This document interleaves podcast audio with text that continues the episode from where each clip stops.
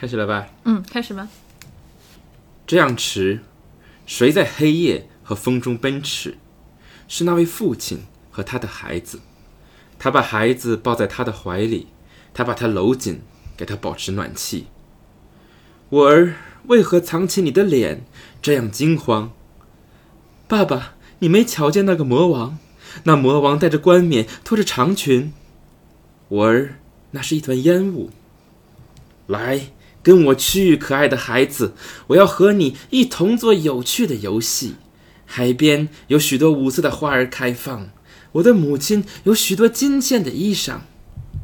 爸爸，爸爸，你没有听见魔王轻声的对我许下的诺言？不要想，孩子，你要安静，那是风吹枯叶的声音。伶俐的孩子，你可想跟我同行？我的女儿们会伺候你，十分殷勤。我的女儿们要夜夜跳着圆舞，跳着、唱着、摇着你，使你睡熟。爸爸，爸爸，你没瞧见那香？魔王的女儿们站在阴暗的地方。我儿，我儿，我看得很清楚，那是几棵灰色的老杨树。我爱你，你的美貌使我欢喜。你如果不肯，我就要动用武力。爸爸，爸爸，他现在捉我来了！魔王抓得我疼痛难忍。父亲心惊胆战，迅疾的策马奔驰。他把呻吟的孩子紧抱在怀里，好容易赶到了他的家里。他怀里的孩子已经断气。刚才甘道夫非常声情并茂的为我们朗诵了一首情节非常有张力的诗歌。这首诗的作者是歌德，当然，这个故事的情节是他在一个小城市，就是德国的图林根附近的一家小旅馆听来的。那个时候大约是一七八一年的四月份的某一天，歌德觉得这个故事非常有趣，就当时立刻就在那个小旅馆把这个故事写成了一首诗。而为什么这这首短小的叙事诗它会在歌德的作品里这么有名？其实要归功于舒伯特。舒伯特根据歌德的这个作品，他创作了同名的叙事曲，而《魔王》刚好就是舒伯特作品里面非常非常具有代表性的一个作品，因此就是在这样一个音乐和文学的这个互相作用下，这个文本它非常非常的有名。不管是在歌德的诗里面，还是在舒伯特的音乐里面，我们会发现这首诗歌它非常的有层次感，以及包括这个故事里面的人物、故事的那个从来没有出现过的讲述者、父亲、孩子以及非常恐怖的魔王，他们四个角色，呃，用不同的这种音调和这种语气，就是呈现出一种非常有戏剧感的张力。而在这样的情节里面，我们会感到，也会感到一种非常阴郁和恐怖的那种气氛。嗯，这个故事我觉得非常有趣，因为它说明了民间故事是我们的文学创作一个非常非常重要的灵感的来源。所以说，可能一个作者在一个小酒馆里边道听途说的一个小故事，然后就成为了很多很多文学作品还有其他的艺术形式的改编的灵感的来源。而且不知道为什么，就是我们会发现，尤其是德国的童话故事，往往有着一种非常恐怖、阴森、哥特式的内核，然后里边往往有一些阴暗的主题在里边。可是今天，在我们这个年龄长大的朋友们，可能呃小的时候听到童话故事，往往就是以这种呃他们幸福的生活在一起这样的结尾，作为一个童话故事的收尾。我一直都觉得这样的收尾非常的懒惰，就是我觉得，比如说公主和王子在一起之后，如何让一个婚姻，呃，能够幸福的持续下去，是一个最难的事情，可能比他们之前所有的冒险里边遇到的危险都要困难。可是到了今天，很多的故事的讲述者就停到了那里。所以说，今天我们要一起思考的一个问题，就是在这个他们幸福的生活在一起之后会发生什么。那么这就来到了我们二零二一年的一个惊奇的开始。我们要为大家讲述的第一个故事叫做《The Bloody Chamber》染血之室，它来自英国作家安吉拉·卡特的一本短篇小说集，叫做《染血之室和其他故事》。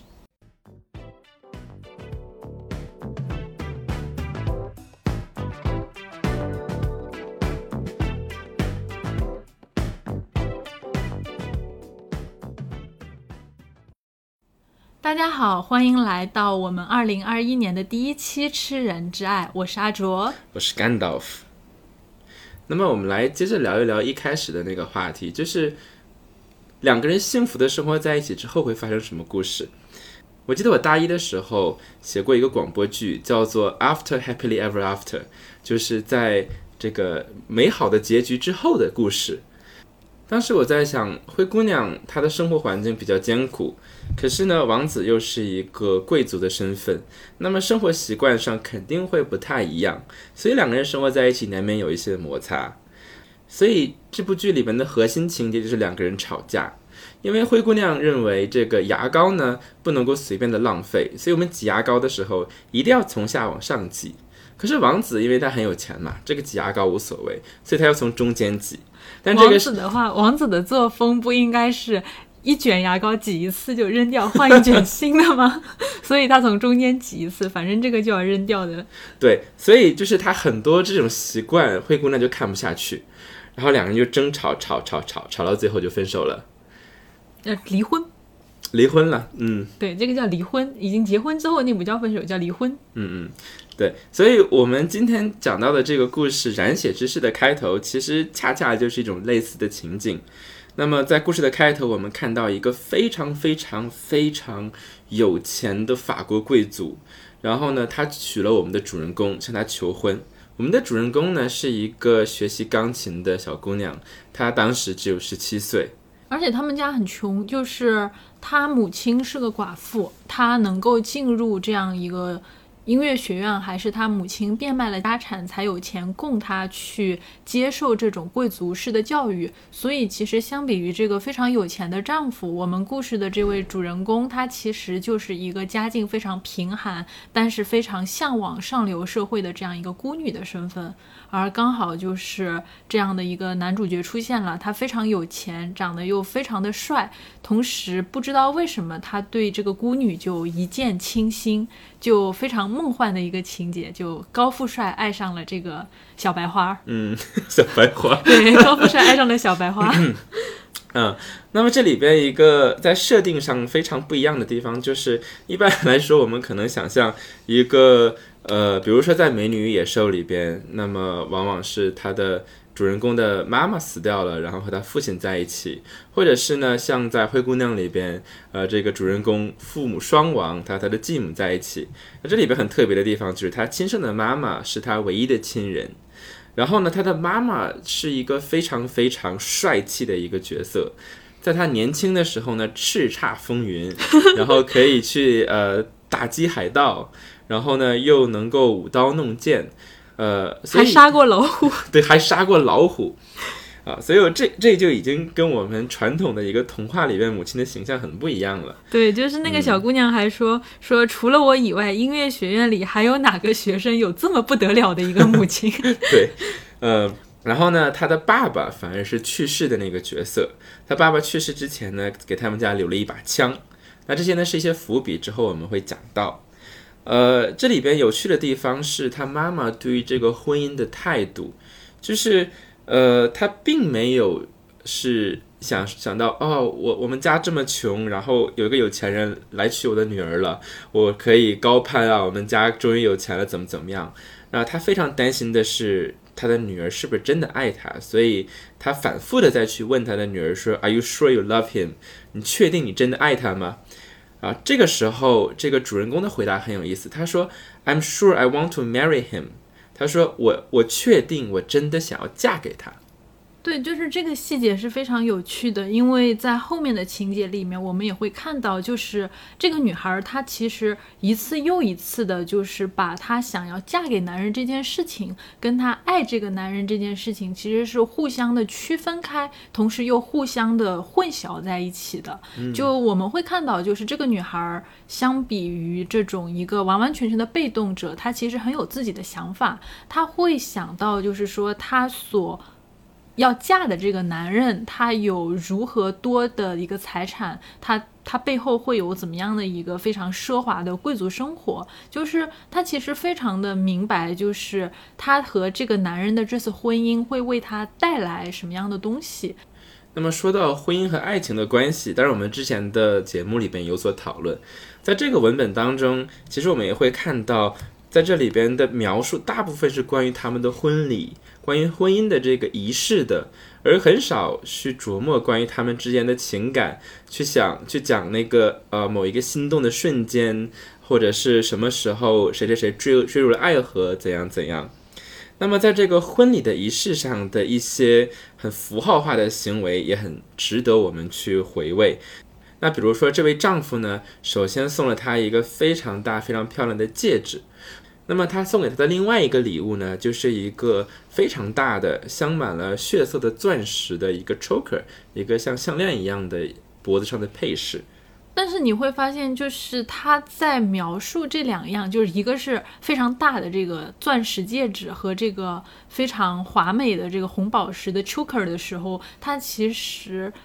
就是在这个安吉拉·卡特的这个笔下，他其实是有非常不祥的这个暗示的。他当他写完这个他的这个呃。红宝石的这个 choker 非常的华丽，挂在他脖子上的时候，他说这个 choker 挂在他的这个脖子上，就像是一道价值连城的割喉伤口。然后他立刻就把这个场景联想到这个法国大革命之后的断头台，因为他会发现，就是这个 choker 在他脖子上这种鲜红色的痕迹，就像是一个人的头，他就是经历了这个斩首的一个事情。就我们会发现，就是在这个女孩她去。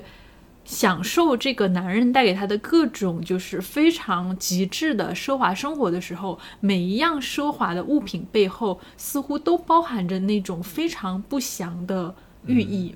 对，其实呃，我觉得在这里边，Angela Carter 她一点都不避讳自己对于婚姻的态度，就是很明显，不论是戒指还是这个脖子上面的这个 choker，它都是一种像锁链一样的象征。呃，那对于这种隐喻来说，它也一点都不避讳，非常非常明确的让人觉得说，那所有的这些符号化的行为都是一种让人感到很压抑、很压迫的感觉。那之后呢？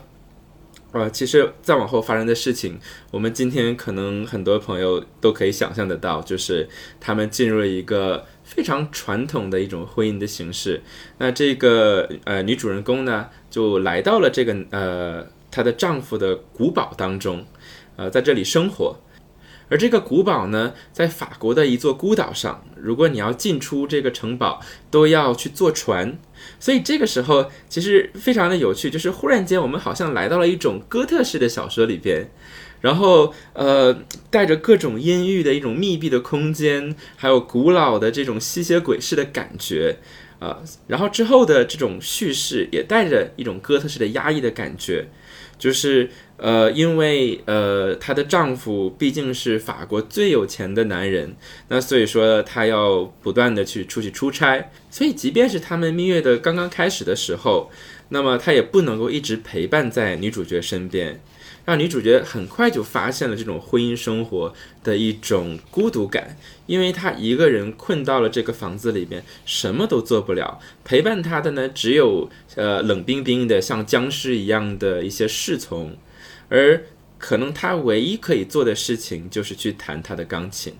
对，就是那种非常寂寞又非常奢华的这种贵妇生活。当然，我们的女主人公的痛苦也不仅仅来自于她的孤独感。即便是当她和她的丈夫在一起的时候，她也很快意识到，这种和对方相处的时间也并不是呃那种甜蜜的一种状态。相反，它充满了一种暴力和征服，还有一种权力的不平等的感觉。呃，所以在这里边一个非常重要的线索就是，呃，因为我们知道我们的主人公非常的年轻，所以在故事发生的时候，她还是一个处女。那么，在他们结婚的新婚夜里边，可以想象他们要行房事。然后你会发现，就是当他涉及到这种就是两个人要进行房事的这个描写的时候，这个安吉拉·卡特她用的一些措辞是非常非常的。古怪的，就是一方面，它有一部分是含着那种新婚的少女对于婚姻的期待，但是另外一方面，你会发现在她的这种期待里面是包含着一种非常古怪的那种寓意。比如说，他会说：“哎，我们的这个婚姻的仪式，它就像是一个妓院的一个内容。”然后说，在这个。在这个仪式中间，我是谁呢？我只是一个在这种茶杯和小蛋糕之间的一个小孤女，而她要像祭品一样把自己祭献给那个非常强有力的男人。而且这个男人他并不是第一次结婚，他之前有过三段婚姻。在这三段婚姻里面，我们会看到这之前的三位跟他结婚的女性，分别是歌剧演员，然后是一个艺术家的模特，以及一个非常高贵的罗马尼亚的女伯爵。就是你会发现在这个小姑女跟他结婚的时候，发现他前面的前三任的妻子都是那种，要么就是那种。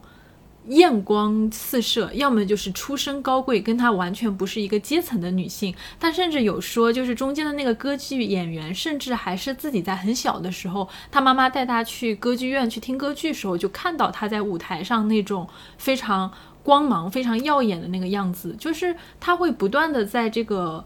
性的这个问题上去表现出自己的卑微和单纯，然后这种没有经验，然后这种非常胆怯的这种对比。那这种对比其实也让我们非常明显的体验到，男主人公最看上女主人公的地方，可能恰恰就是因为她的年轻和她的处女的身份。呃，回到刚才阿卓讲的献祭的部分。我觉得另外一个细节也非常有趣，就是他们做爱的时候的仪式真的很像是献祭的感觉，对吧？对吧？而且他的这个描写的部分特别的情色，就是一方面你会看到，就是在这个两个人去发生这个事情的时候，那个男性对于这个事情绝对的掌控欲，然后以及甚至是某种意义上，他其实是在玩弄这个女主角。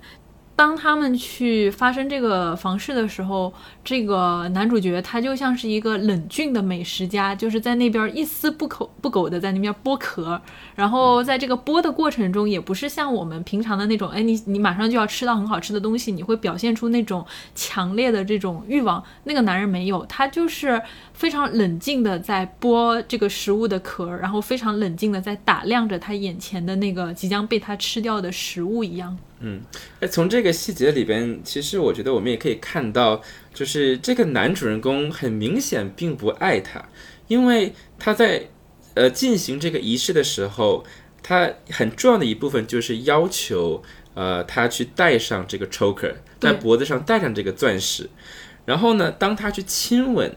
他的呃这个妻子的时候，他没有去亲吻他的人。而是先亲吻了这个项链，所以这个时候就让你觉得哇，这个人好渣呀！就是他关注的是这个形式，在他看来，他所爱的是一个人戴上这个 choker 所代表的东西，而不一定是这个人，或者说他爱上的其实是这个女孩对他的彻头彻尾的服从。就是我要你干嘛就干嘛，我要你摆成什么样就摆成什么样，然后你完成了就是我对你的一系列的这种控制欲的要求，所以我会给你一个奖赏，而这个奖赏的方式是我去亲吻你挂在脖子上的那个 choker。嗯，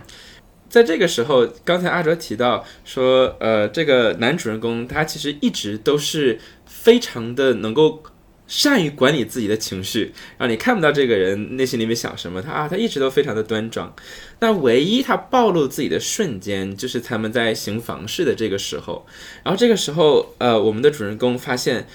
只有在这样的一个瞬间里边，他好像暴露出自己的欲望，好像就是在他剥开我的那个果皮的时候，我也看到了他背后的一些东西。那这里面发生了一些很渣的对话呀，就比如说这个，呃，那可能这个这个这个男性他非常的呃，这个不够呃体谅对方，不够照顾对方，然后所以在事后他才会问他说，哦，对不起，我是不是把你弄疼了？我因为我太喜欢你了，所以我控制不了自己，就是有有这样的一种呃话，就是就是我伤害你是因为我太爱你了啊，我这个我们呃可以不必的深究，但是重要的是在。这样的一个可能对于婚姻很重要的仪式发生之后的第二天，这个男的就说：“哦，对不起啊，我要工作，我要走了。”对，而且这是一个非常现代的状态，就是一下子好像把你从这种非常古典的哥特式的这种状态里面抽离出来。为什么呢？我在纽约那边有生意，就是你会发现，哎，我们前一刻还在那种非常好像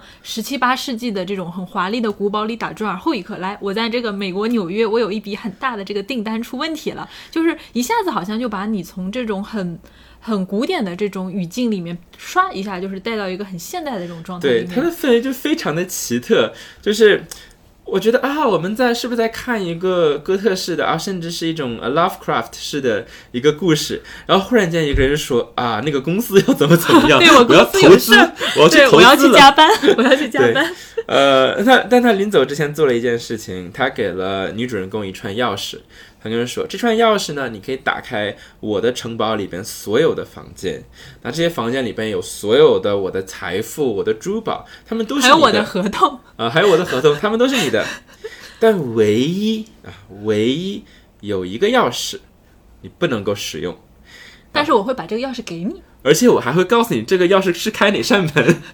而且我们会发现这里的这个细节特别特别有意思，就是这明明是应该我不许你去的地方，那我就告诉你一声就好了。然后这个男人偏不是这样，他说这把钥匙它是我禁区的钥匙。每一个男人他都有一个妻子不知道的秘密，即使只是小小的那么一个，但是我一定要有。所以呢，答应我啊！天哪，我这可爱的，让我抓着你这双可爱的小手，答应我，你不要去使用最后的那把小钥匙。然后他说完这个话之后，本来应该完了吧？他说：“哎。”其实那个房间呀，它只是西塔楼底下的这么一个小房间。这个小房间呢，它就在这个蒸馏器室的这个后面。那个走廊呢，又窄又暗，上面全部都是可怕的蜘蛛网。然后呢，你看呀，那只是真的是一个特别特别无聊的小房间。但是你必须答应我，绝对不要去。说完，他又补了一句说：“哎，那其实只是一个私人的书房，它是我作为一个丈夫在婚姻里的避难的小天地。就是你看嘛，就是我偶尔就会去那里享受一下，享受一下自己没有妻子的那种感觉。所以你千万不要去。其实这个人超级矛盾，就好像说孩子呀，你千万不能够玩这个游戏，这个游戏非常的暴力血腥，对未成年人不好。”但是玩的时候呀，是真的快乐呀，真的爽呀，根本停不下来。可是你还是不能去。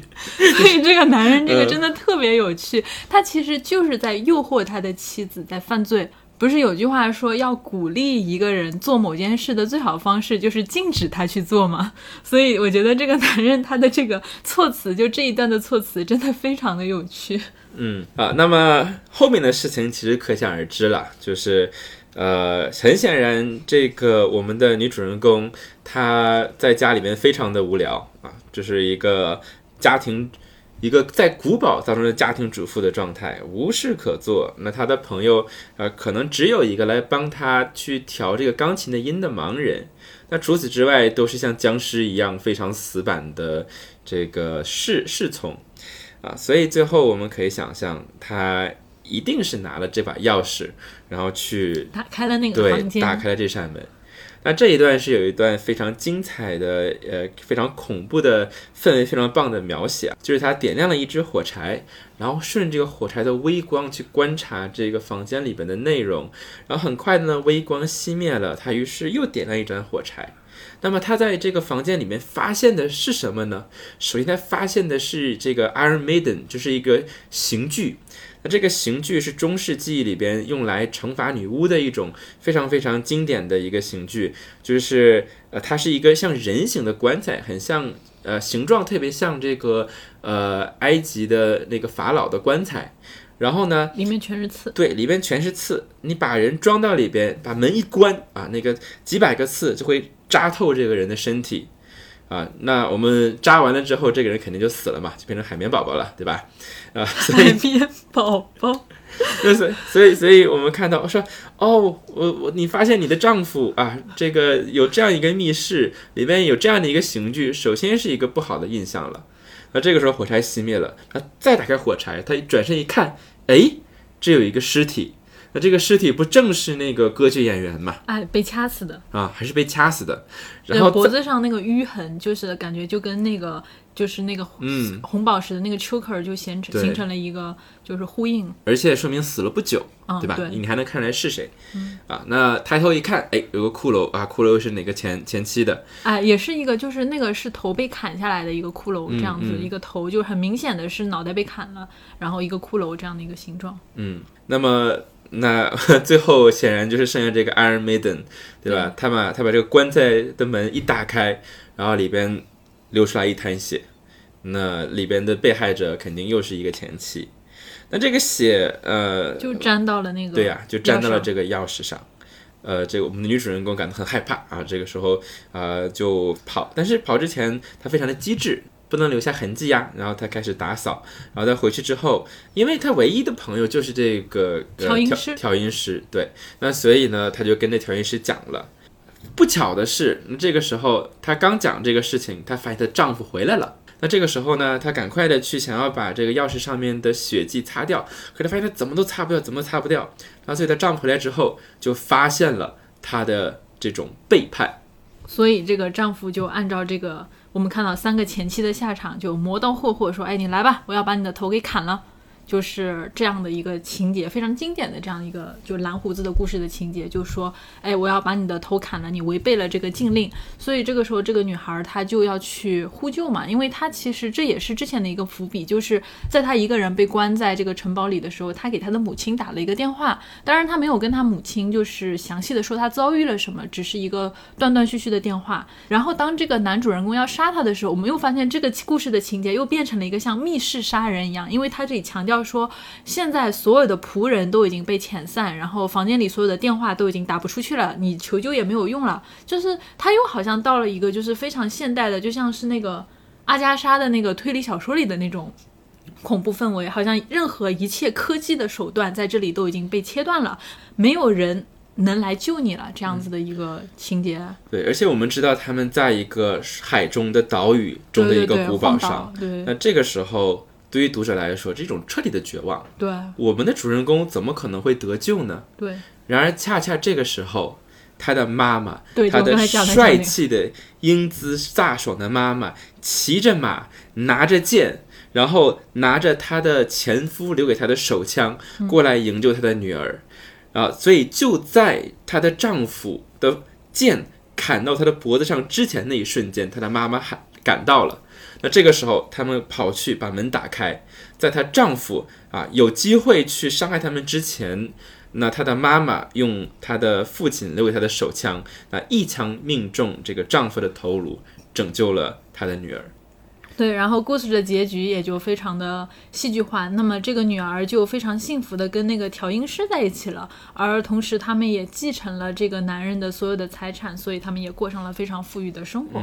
那我们看这个故事的时候，就会发现它其实就是一个非常经典的就是欧洲的这个童话，就是蓝胡子的一个故事。然后像蓝胡子这样一个故事，它其实是在不管是在呃夏尔佩罗的这个《鹅妈妈故事集》，还是像格林童话里面，它其实一直都有被写到，就是这样的一个主题，就是一个非常有钱的男人，他长着蓝色的胡子。但是他的妻子就不停的在消失，没有人知道他的以前的那些妻子去了哪里。然后他去求娶他邻居的这个小女儿，嗯，把这个女儿娶回家之后，给他展现了就是家里的这些财富，给了他一大串钥匙，但是告诉他中间的一把钥匙是绝对不能打开某个密室的。而这个当他离开之后，这个小女孩就经不住他的好奇心，就是因为他邀请了一大批周围的贵妇到家里来参观，而所有的人就是在这种很喧哗的这种环境里面，他经不住其他人的怂恿，呃，就自己一个人跑去打开了那个房间，呃，就像我们刚才说的那个钥匙，就发现。之前的前妻的那些尸体，然后钥匙上沾了血，她就这个洗不掉，被她这个丈夫发现之后要砍她的头，但是最后她的两个哥哥就是在这个千钧一发之际赶到了这个现场救了她，之后也是这个女儿就是继承了蓝胡子的财产，嫁给了其他人，过上了幸福的生活，就是这样的一个故事的蓝本。所以，我们对比一下蓝胡子这个一般被讲述的方式和 Angela Carter 这个版本，其实最明显的一点就是在于，在这个故事里边，最后拯救主人公的是他的妈妈，而不是他的哥哥。所以，这个可能就跟我们传统的在哥特式文学里边看到的一种柔弱的女性的形象非常的不一样。而为什么他的妈妈能够感到呢？是因为一种，呃，其实。像是一种非常神奇的感应的一种状态，就是因为他们他在给妈妈打电话的时候，在呃，你有不开心吗？他有伤害你吗？他说没有，他说他说我这里有金色的水龙头，我这里有金色的水龙头。然后所以最后女儿问妈妈说你为什么敢来救我了？然后妈妈说我从来没有听见你哭，至少你不会为了一个金色的水龙头哭泣。就。一个人的命运的力量是来自于这种母亲和女儿之间的关心，是女性和女性之间的这样的一种同情、一种关怀，最后成为了点燃了一个英雄的行为的一团火焰。所以，这和当时的很多的叙事的传统是不一样的。对，就是因为你刚才有讲到，就是不同的这样一个叙事传统的问题嘛。就至少在这个十七世纪的这个夏尔佩罗的这个版本里面，它其实背后，因为我们知道，就是夏尔佩罗他的那些就是《鹅妈妈故事集》，它其实讲述的对象其实是宫廷里的一些上流社会的女性。所以我们会看到，就是在蓝胡子的这个故事的背后，它其实是有非常强的道德训诫的意味的。因为我们会发现，就是说，在这个故事背后的逻辑是，为什么这些女人会被杀，是因为她们没有听丈夫的话。他们没有克制住自己的好奇心，然后在周围的这些贵族妇女的怂恿下，她去做一些丈夫不允许的事情，所以她没有服从丈夫的命令，她被杀掉了。这是我们看到背后一层，就是对于妇女的一个道德的训诫。而同时，我们看到就是她对于蓝胡子这样一个杀妻行为的这样的一个谴责，因为我们会看到就是蓝胡子他最后死掉了。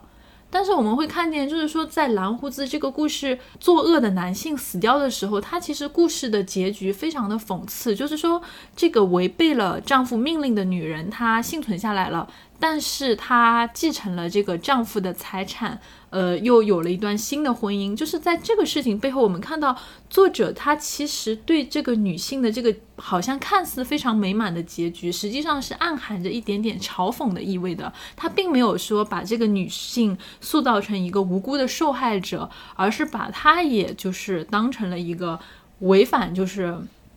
这样一个社会公德的这样一个女性形象来进行嘲讽，就最后，哎呀，她很讽刺的用丈夫的这个前一个要杀她的丈夫的钱去嫁给了另外一个丈夫，就是她其实对这件事情，最后我们看到这个故事，它本身的针对对象还是女性，你要好好做人，你要遵守这种就是家庭的道德，你要听丈夫的话，不然你就会像蓝胡子的这个妻子一样，就不停的被杀掉，就是它是有背后这样的一个道德的寓意的，所以在这里其实。我们为什么要去讨论安吉拉·卡特她的一个故事，或者说，在这个染血之誓和其他故事的这个故事集里面，十个故事，我们会发现，其实全部都是对这种非常经典童话的一个重写和改写。而这个安吉拉·卡特对于这些故事的重写和改写的意义到底是在哪里呢？就是因为这个故事其实很多人都写过了，就是在他之前，就是。呃，民间的传说，然后非常好的这个夏尔佩罗的版本和格林童话的版本。那么我们会看到，就是在这个安吉拉·卡特的笔下，就是她是有非常强烈的一个女性意识的。就是在她的故事里面，女人们往往会爆发出非常强烈的力量，而她们也非常有自己这种独立的意志。最后，她们能够克服，就是。故事传统故事情节里面对女性的这种一系列的迫害，最后获得这个灵魂和这个肉体的一些就是双重的这个解放。那么，为什么 Angela Carter 要在这一个短篇小说集里边去重写这些童话，还有他们背后的一些迷思？呃，我们可以在他同时期发表的一个呃一本书里边找到一些端倪。他当时写了一本书，叫做《The Sadian Women》啊，就是他去研究了在萨德侯爵的作品当中的女性的形象。那么我们知道，萨德侯爵他是以这个索多玛的一百二十天这样的一个呃，我们今天叫做呃施虐倾向，然后非常强的一种呃情节为著名。那么他对比了萨德侯爵里边的一些女性的角色，那么其中最经典的一对形象就是一个姐妹，一个叫做 Justin，一个叫做 Juliet。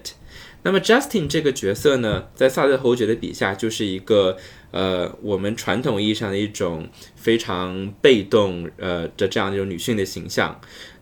那相反，她的姐妹 Juliet 是一种完全的颠覆式的女性的角色啊。Juliet 她生活在一个修道院里边，然后他在这样的环境里边生活了许多年，直到有一个修女告诉他，呃，神不存在，所有的教条都是骗人的。我们要做的就是在有生之年尽可能的去享乐。不论是以任何人的代价，那所以这样的角色在这样的一个小说里边，就是从他十三岁到三十岁之间，他们做了很多在我们看来非常恶的事情，呃，比如说去杀人啊，然后比如说去纵欲等等等等。但是在安吉拉·卡特看来，呃。他认为，像朱丽叶这样的形象，我们对于这种女性角色的迷思的构建，其实恰恰就是让女性成为了一种男性对女性的伤害的共谋者。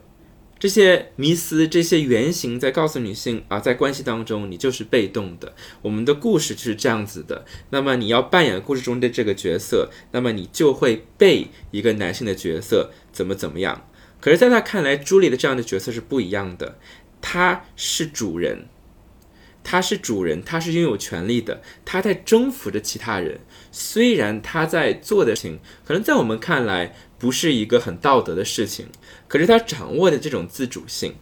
所以我们可以看到，在整个的这个短篇小说当中，很多的女性角色都拥有着这样的一种自主性。然后我在查资料的时候，其实发有一些还是蛮有趣的一些内容，是想跟大家分享一下的。比如说，就是因为我们会看到，等一会儿我们要介绍的几个跟狼有关系的一个故事，就是狼人和这个。少女的一个组合，它其实又是一个非常经典的童话故事的原型，就是小红帽。那么接下来我们其实会按照这个小红帽这个故事的不同的版本的时间顺序来跟大家讲述一下，就是。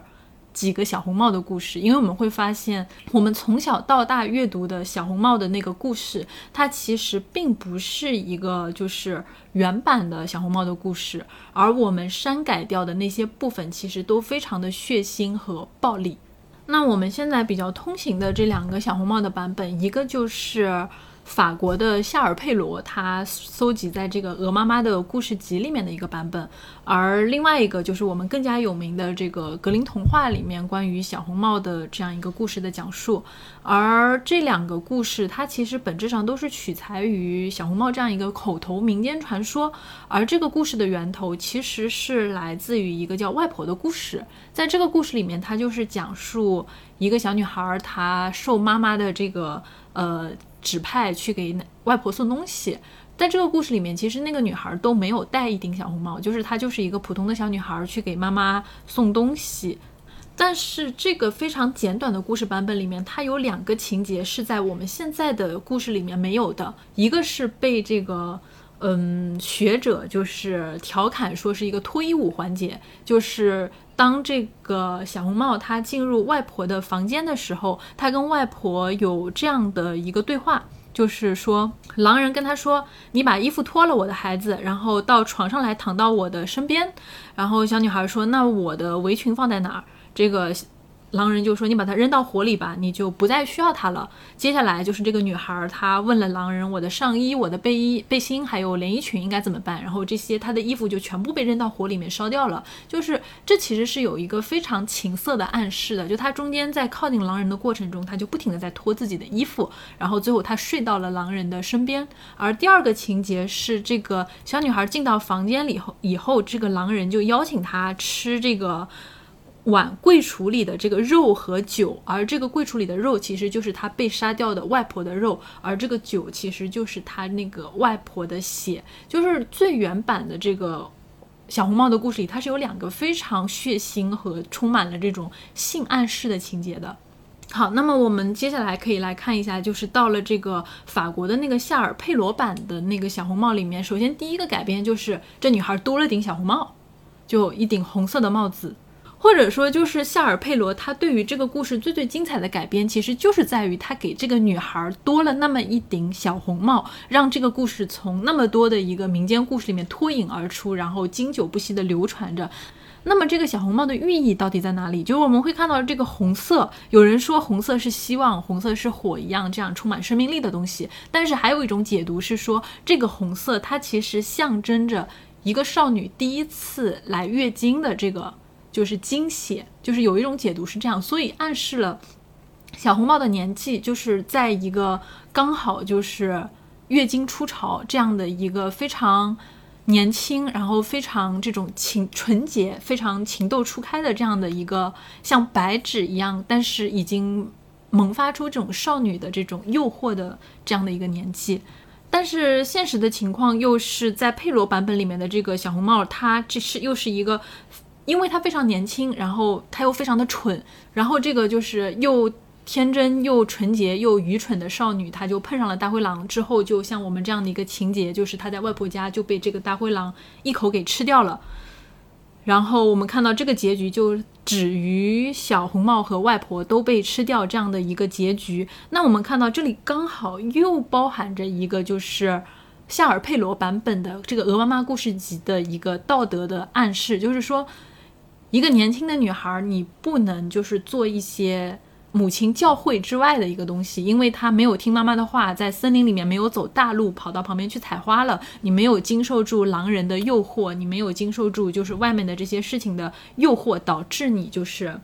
遭遇了这种很不好的事情。它是就是我们看到这个版本里面，它其实是有这样的一个在道德上对女性行为的一种。规范和教育的，所以我们会看到，在这个夏尔佩罗的这个《鹅妈妈故事集》里，它故事的面向对象其实并不是孩子，而是当时宫廷里面上流社会的这样一个女性。就是他们那个时候讲童话，其实就是上流社会受过教育的那些女性，她们可能围在炉火边的那种贵妇沙龙，然后女性们就开始讲故事，所以是这样的一个。对，而且我们就说童话，说 fairy tales，嗯，其实。把它翻译成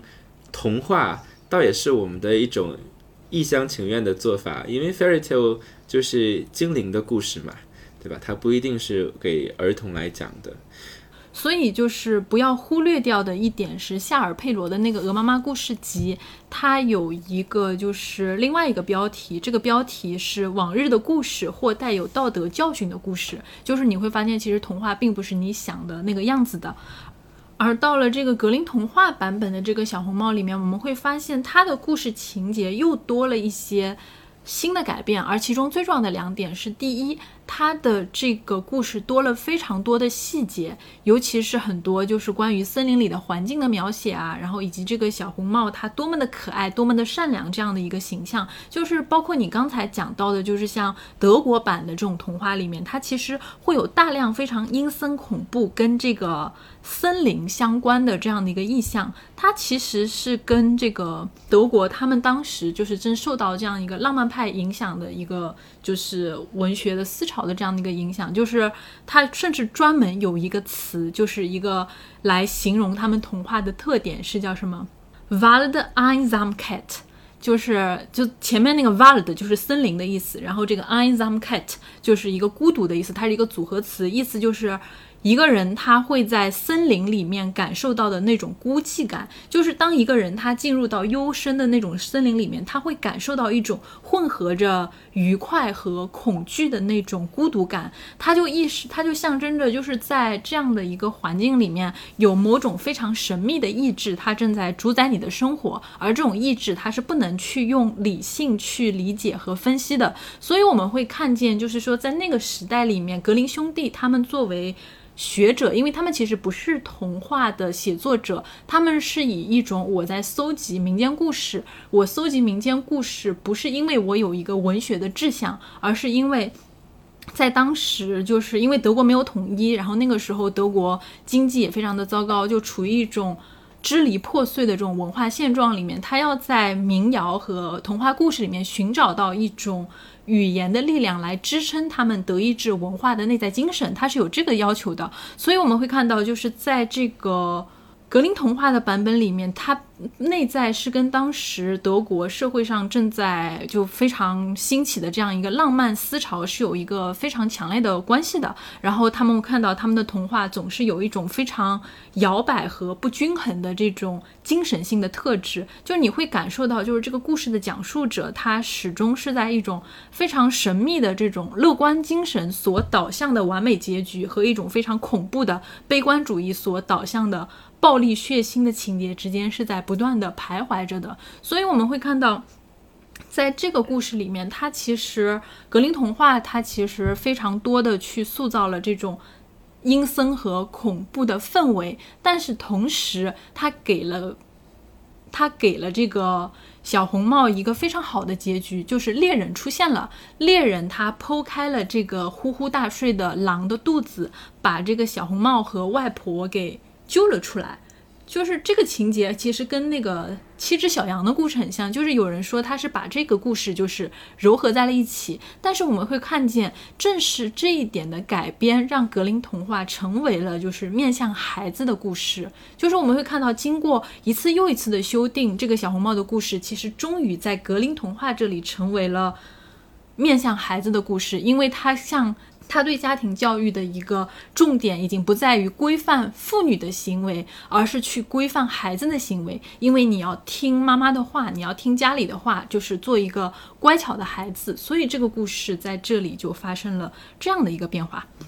那我们现在再把视角放到安吉拉·卡特的这个故事里面，他其实在染血之是讲了三个跟狼人和小红帽有关系的故事。其中一个我们会发现非常惊悚的事情是，当这个小红帽他到外婆的家里去的时候，当然这个小红帽非常的凶猛，他就拿出了刀，把这个狼斩断了他的这个手掌。结果当他去外婆家的时候，发现外婆的手没了，最后发现原来外婆就是狼。而在另外一个故事里面，就是故事的主人公他变成了一个。被狼养大的狼孩儿，然后这个狼女她就跟一个像狼人一样的公爵生活在一起，但她最后靠自己的力量去拯救了这个被人追杀的公爵。那当然最精彩的其实是我们接下来想要跟大家分享的这个故事，就是与狼为伴这样的一个故事。嗯，那么在这个故事里边，它的背景和我们经典的小红帽的故事是最像的，也就是有一个少女，她。呃，我们要强调是一个刚刚开始来月经的少女，然后呢，也是提着个篮子去给自己的外祖母送东西。呃，另外呢，她在这个篮子里边还放了一把刀啊，用来防身。呃，她在路上遇到了一个长相非常俊俏的男性，然后这个男性说：“你看，我这里有一把枪，我不怕狼，你可以跟我一起走。”于是两个人谈天说地，好像很快就成为了老朋友一样，彼此有了这种吸引。然后这个时候，这个呃，这只狼跟他说：“你看石头时候不早了，要不你跟我顺着我的指南针的指引，我们穿过这个树林，呃，那我可以更快的到你的姥姥家。”那小女孩说：“不要，我知道如果我要是偏离了这条路的话，我一定会走丢，而且树林里有狼。”然后这个时候，那个那只狼说：“那我跟你打赌好不好？我一定比你先到。那我如果先到了，赌输了，你亲我一下。”啊，这个时候我们就可以听到，哎，其实还还蛮可爱的，很像这种少男少女的，就是一种调情，对少男少女的故事。而且我我刚才其实讲的时候有剧透，就是，但是我们也都能听出来，其实呢，这个小伙他就是那个狼人。对对，那么呃，可想而知，前这个狼人他先到了这个祖母的家里边，吃掉了祖母，然后又用新的床单掩盖了血迹，然后这个时候呢。我们的这个小红帽啊，显然是比他更慢的到了这个呃祖母的家里。他来到了这里，哎，这个时候其实有一个非常精彩的描写，就是忽然间我们有一种侦探小说的感觉，就是他发现哦，我的姥姥一直是在读圣经的，可是桌子上的圣经是关着的啊、然后呢，我在房间里面看不到我的姥姥，可是我在这个呃炉火旁边看到了灰色的头发。所以他从这些线索当中，其实就弄明白了发生了怎么一回事。所以我们可以看到，这个安吉拉·卡特非常有趣的一点，就是说，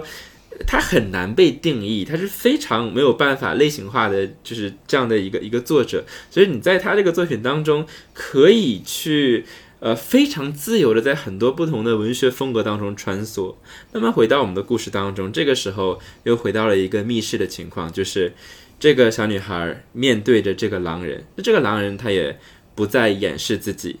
然后，然后，所以哎，这里就是你发现他，我们刚才讲的最原初那个版本的小红帽的那个脱衣舞环节回来了，就是安吉拉·卡特把那个版本又放回来了。对，呃，首先他复制了一些经典的对话啊，就是说啊，你的眼睛好大呀，为了看你看得更清晰；哦，你的牙齿好尖呀。然后这时候他直接说，为了更好的吃掉你，对吧？嗯，而且你会发现这个吃掉你，它有非常双重的，就你可以理解为就是吃掉的那种吃，你同时你也可以把它理解为一种非常色情的那种暗示。这个吃掉其实让我们想起一个非常熟悉的一句话，就是再看我就把你吃掉。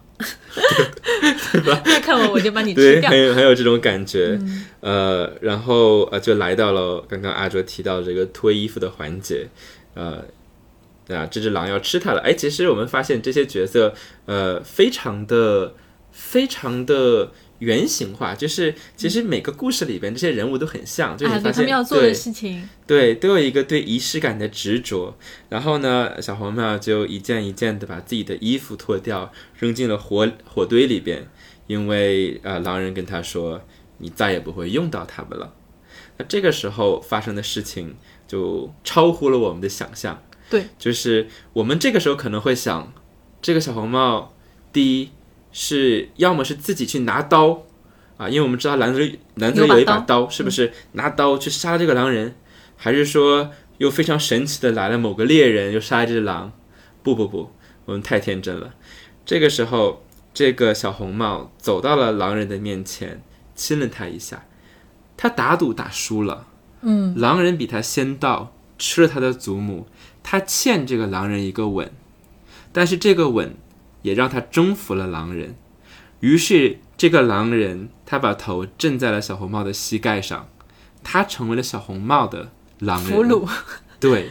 如果说我们在《染血之誓》里边看到的是一种女性的角色之间的团结，那么在这里边我们更直接的看到一种女性的一种自主性，还有我们刚才讲到就是安安吉拉卡特对于这种萨萨德作品里的女人的一个分析，就是像朱丽叶这样的所谓的坏女人的形象，虽然她们在作恶，但是她们成为了主人。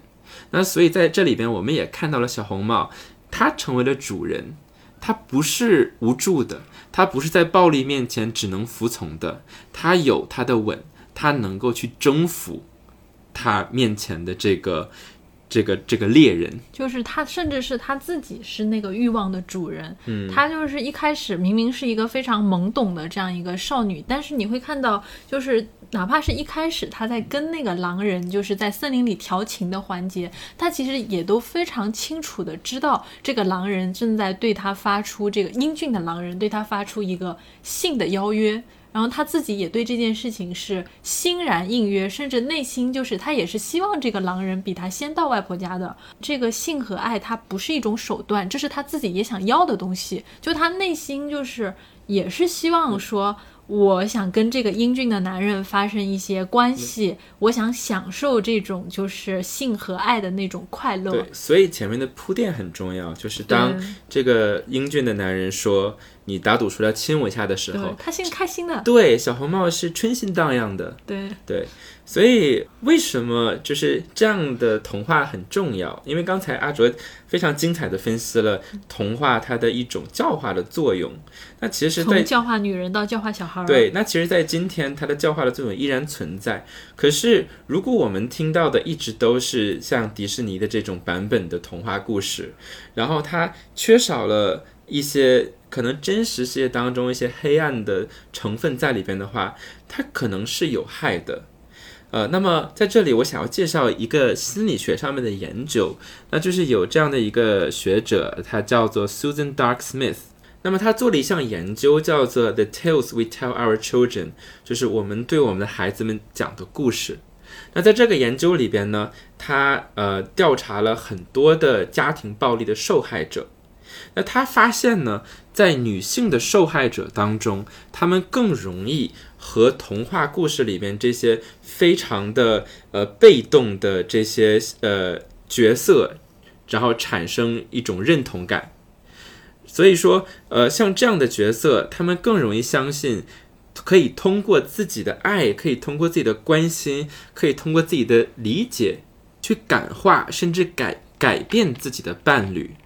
所以，因为这样的一种故事，呃，这种主题叫做 transformational，这种主题叫做 transformational theme，就是变形的主题。比如说，我们熟悉的这个呃《美女与野兽》的故事。啊，最后这个呃，Bella，呃，因为他是一个善良的人，那于是他身边的野兽变成了漂亮的王子。这样的故事呢，提供了一种非常糟糕的角色的模板，那让很多的人他没有立即的去呃离开自己的施暴者，反而想要去拯救他们。可是，在同样的研究里边，我们发现。当他们调查男性的家暴受害者的时候，绝大部分的男性很快就认为我没有办法改变我的伴侣，所以他们立刻就离开了自己的伴侣。那同样的，如果我们去看这个对比，呃，家暴的受害者和非家暴的受害者的数据的时候，可以非常直观的体现，就是家暴受害者更有这种把自己和这些。童话故事当中的这种呃非常被动的女性形象去认同的这样的呃一一种倾向，所以我们如果去回看自己听到的一些变形的故事的时候啊，不论是狼人的故事，还是这个美女野兽的故事，变形的人永远是这个男性的角色，永远是一个男性，要么是揭露自己的阴暗，然后。被发现是一个邪恶的人，或者是因为被拯救，所以从一个邪恶的人变成光明的人。可是，在安吉拉·卡特的作品当中，他就挑战了这样的一种叙事，就是女性的职责不是用自己的爱和关怀去感化、去教化、去改变，而相反，在这里边，女性她同样是可以成为一种变形的对象。那在这里边有两个例子。那第一个例子呢，就是刚刚我们提到的，在其中的一个版本的小红帽里边，那我们发现啊，这个祖母就是这个狼人。那第二个例子是在老虎新娘的这个角色当中，那这个就是直接的对美女与野兽的一种颠覆。我们最后发生的不是这个男性的怪物变成了王子，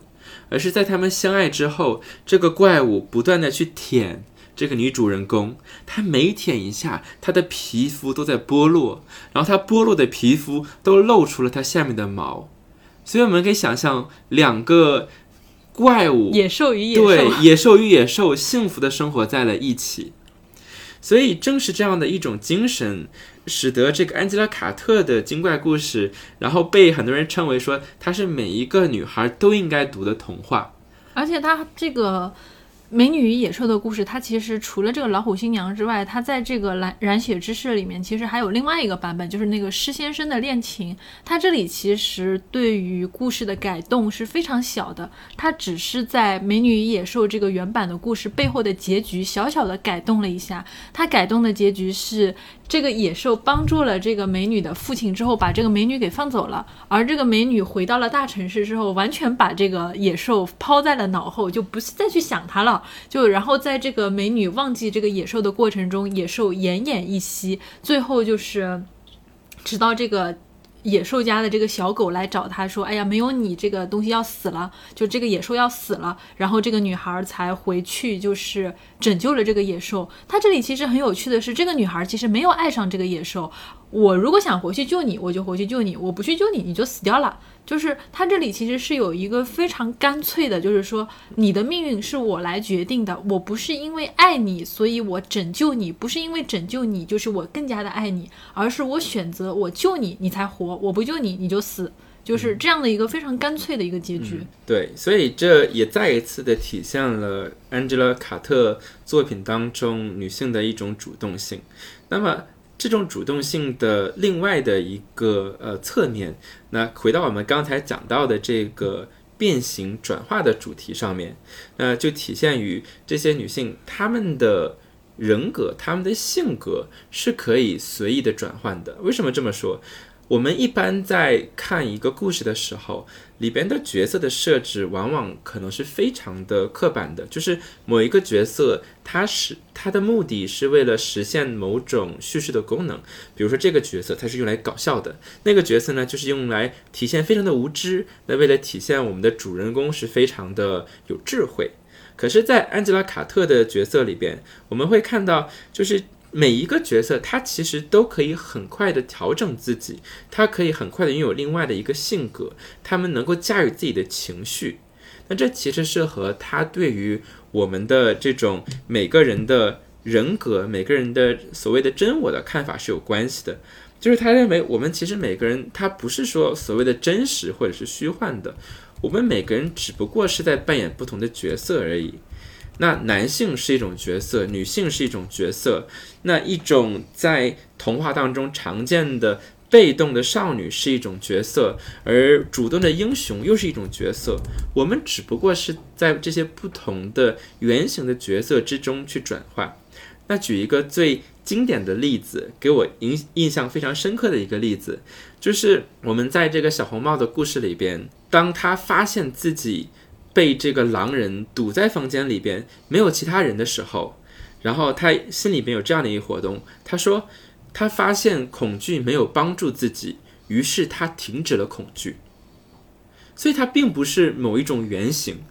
他能够选择自己去表演什么角色，他在塑造自己的情绪，他在塑造自己此时此刻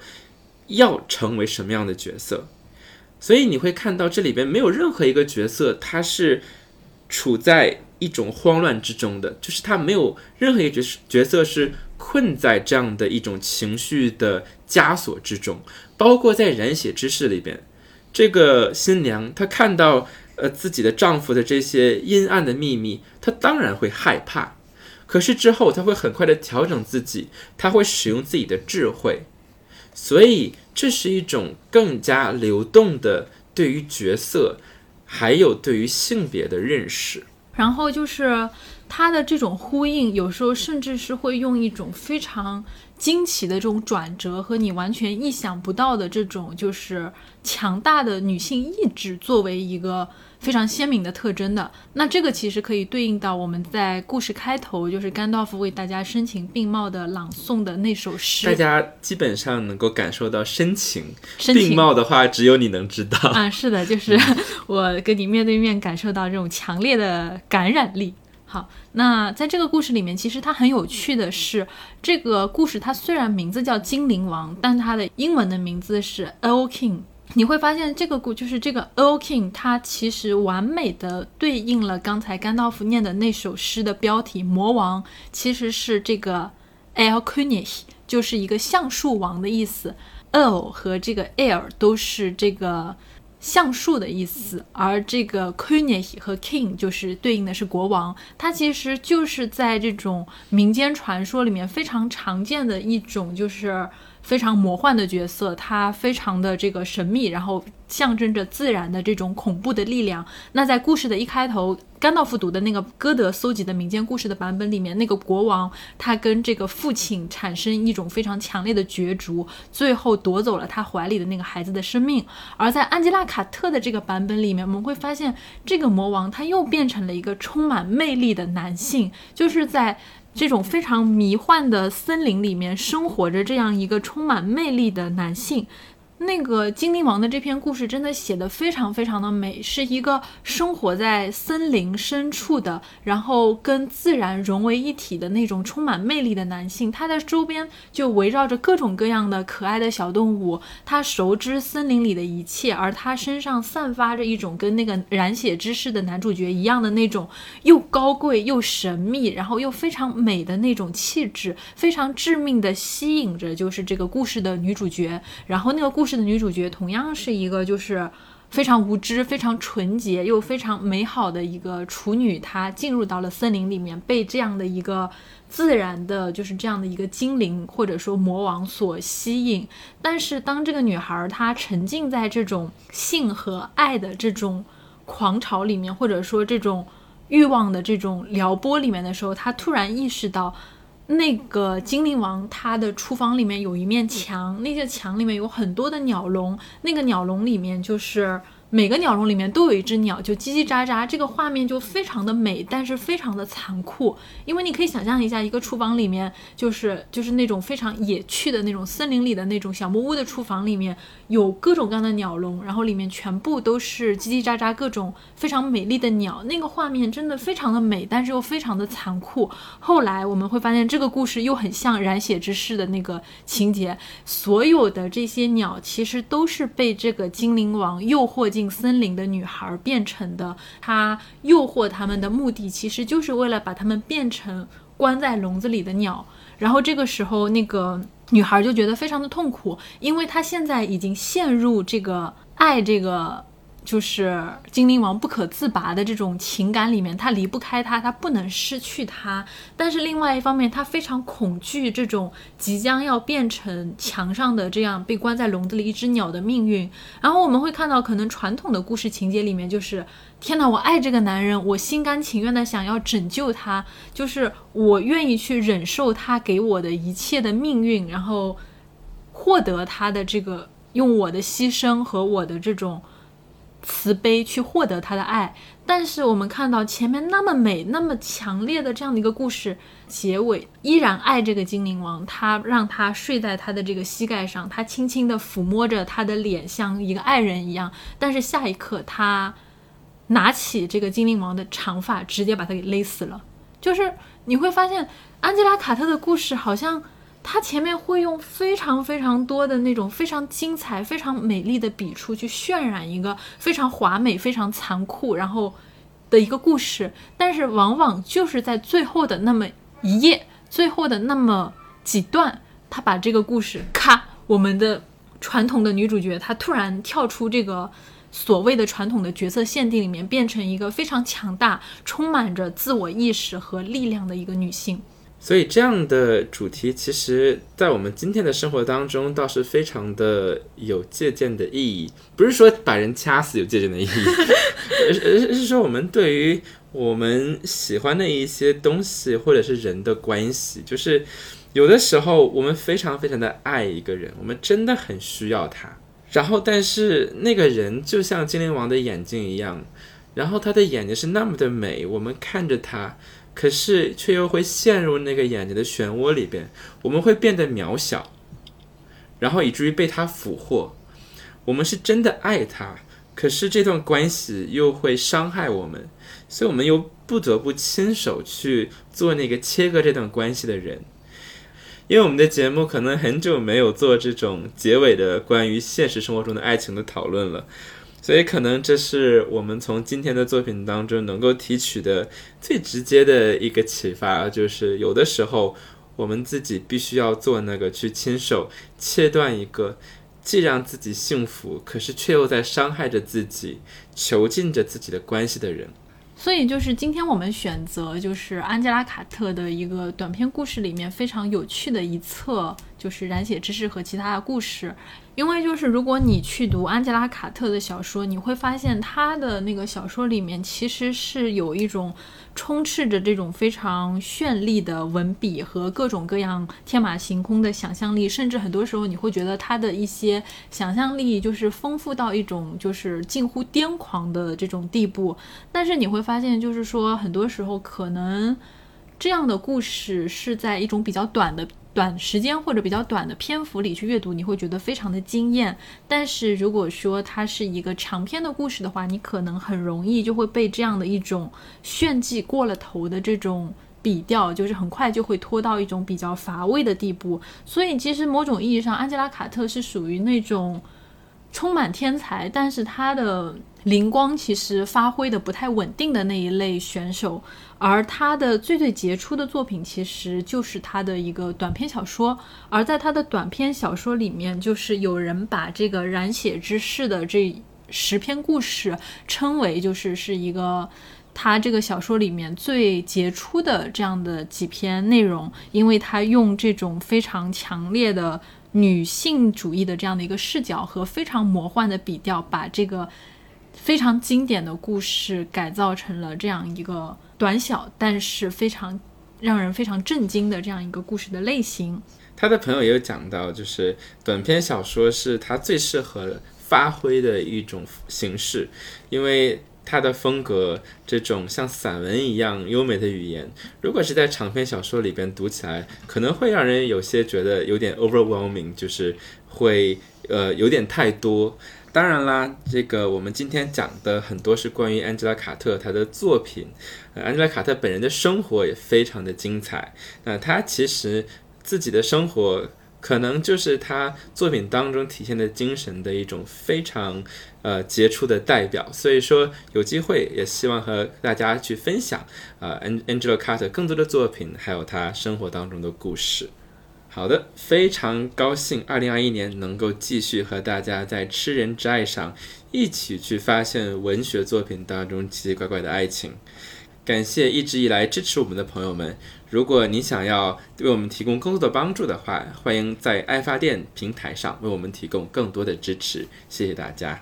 那我们也为接下来几期节目做一个预告，就是在二零二一年的开端，我们将会为大家。推出一系列的精怪故事的特辑。那么这一期我们跟大家介绍了一位天才般的短篇小说家安吉拉·卡特。在下一期我们将会为大家介绍波兰女作家托尔卡丘克的怪诞故事集。期待着和大家一起在这种神奇的方式里边开始新的一年。我们下期再见。下期再见。Música